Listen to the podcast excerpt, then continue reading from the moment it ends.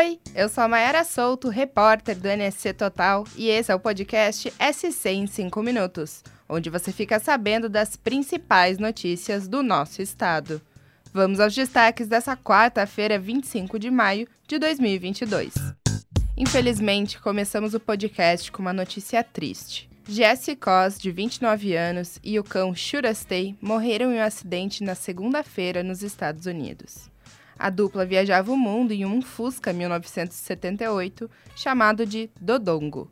As viagens faziam parte de um projeto chamado Shurastei ou Shuraigo, uma adaptação inspirada na música clássica da banda The Clash. Eles já tinham passado por 16 países desde que saíram de Balneário Camboriú em 2017. Eles estavam a apenas dois dias de viagem do destino final, o Alasca, quando o acidente aconteceu. Conforme o jornal local, Jess estava em uma rodovia na cidade de Grant Pass, no estado de Oregon, quando teria invadido a pista contrária ao desviar do trânsito lento e batido de frente contra um carro. Ele e o cachorro morreram na hora. Um casal de Blumenau, que era amigo dos aventureiros, organizou uma vaquinha para fazer o transporte dos corpos ao Brasil. Em questão de três horas, a meta de 120 mil reais foi alcançada. Mudando de assunto, a emissão dos documentos do carro ficou mais fácil. O Superior Tribunal de Justiça tornou opcional a forma de impressão do licenciamento dos veículos. Agora é possível fazer a impressão em um papel comum A4, por exemplo.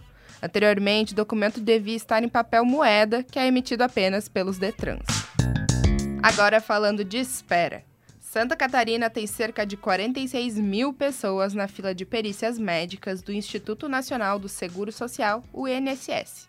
Isso acontece após o término da greve do órgão nesta segunda-feira, que já durava dois meses. O Ministério do Trabalho informou que, nesse momento, serão feitas perícias que já estavam agendadas. Pessoas que não puderam passar pelo procedimento por conta da greve devem reagendar os atendimentos. Por isso, o número de pessoas à espera de perícias pode ser ainda maior. O reagendamento pode ser feito pelo aplicativo Meu INSS. Um alerta agora para todos que estão nos ouvindo: cuidado para não cair em golpes virtuais. Um aposentado de Florianópolis perdeu metade do 13º salário ao cair em um golpe do WhatsApp. O homem de 73 anos recebeu uma suposta mensagem da filha pelo aplicativo para que depositasse R$ 1.680 destinados a pagar o conserto do celular que estaria na assistência técnica. Como catarinense não tem acesso a aplicativos de banco, ele foi até uma agência para transferir o valor. No local, o bancário chegou a perguntar sobre a certeza do depósito, mas o homem confirmou, dizendo que as mensagens usavam o mesmo tom da filha. É preciso desconfiar sempre. O número de golpes pelo WhatsApp cresceu 97% nesse ano em comparação ao mesmo período do ano passado, segundo dados da Polícia Civil. Cerca de 3 mil pessoas foram vítimas de algum tipo de enganação pelo aplicativo em 2022. Confira dicas de como se proteger desses golpes lá no NSC Total. E para fechar o podcast de hoje, vamos falar de oportunidade de trabalho. O Instituto Brasileiro de Geografia e Estatística, o IBGE, abriu nesta terça-feira um processo seletivo complementar para a contratação temporária de 59 profissionais que trabalharão no censo 2022 em Santa Catarina.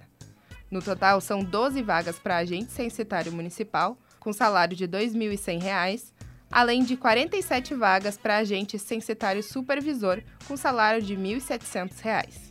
A jornada de trabalho é de 40 horas semanais. Saiba mais informações sobre as vagas lá no NSC Total. Esse foi 105 Minutos, o podcast do NSC Total, publicado de segunda a sexta. A produção é minha, Mayara Souto, a edição é de Thiago Ghisoni e a coordenação é de Carolina Marasco. Essas e outras notícias você pode conferir em nsctotal.com.br. Até amanhã, tchau, tchau!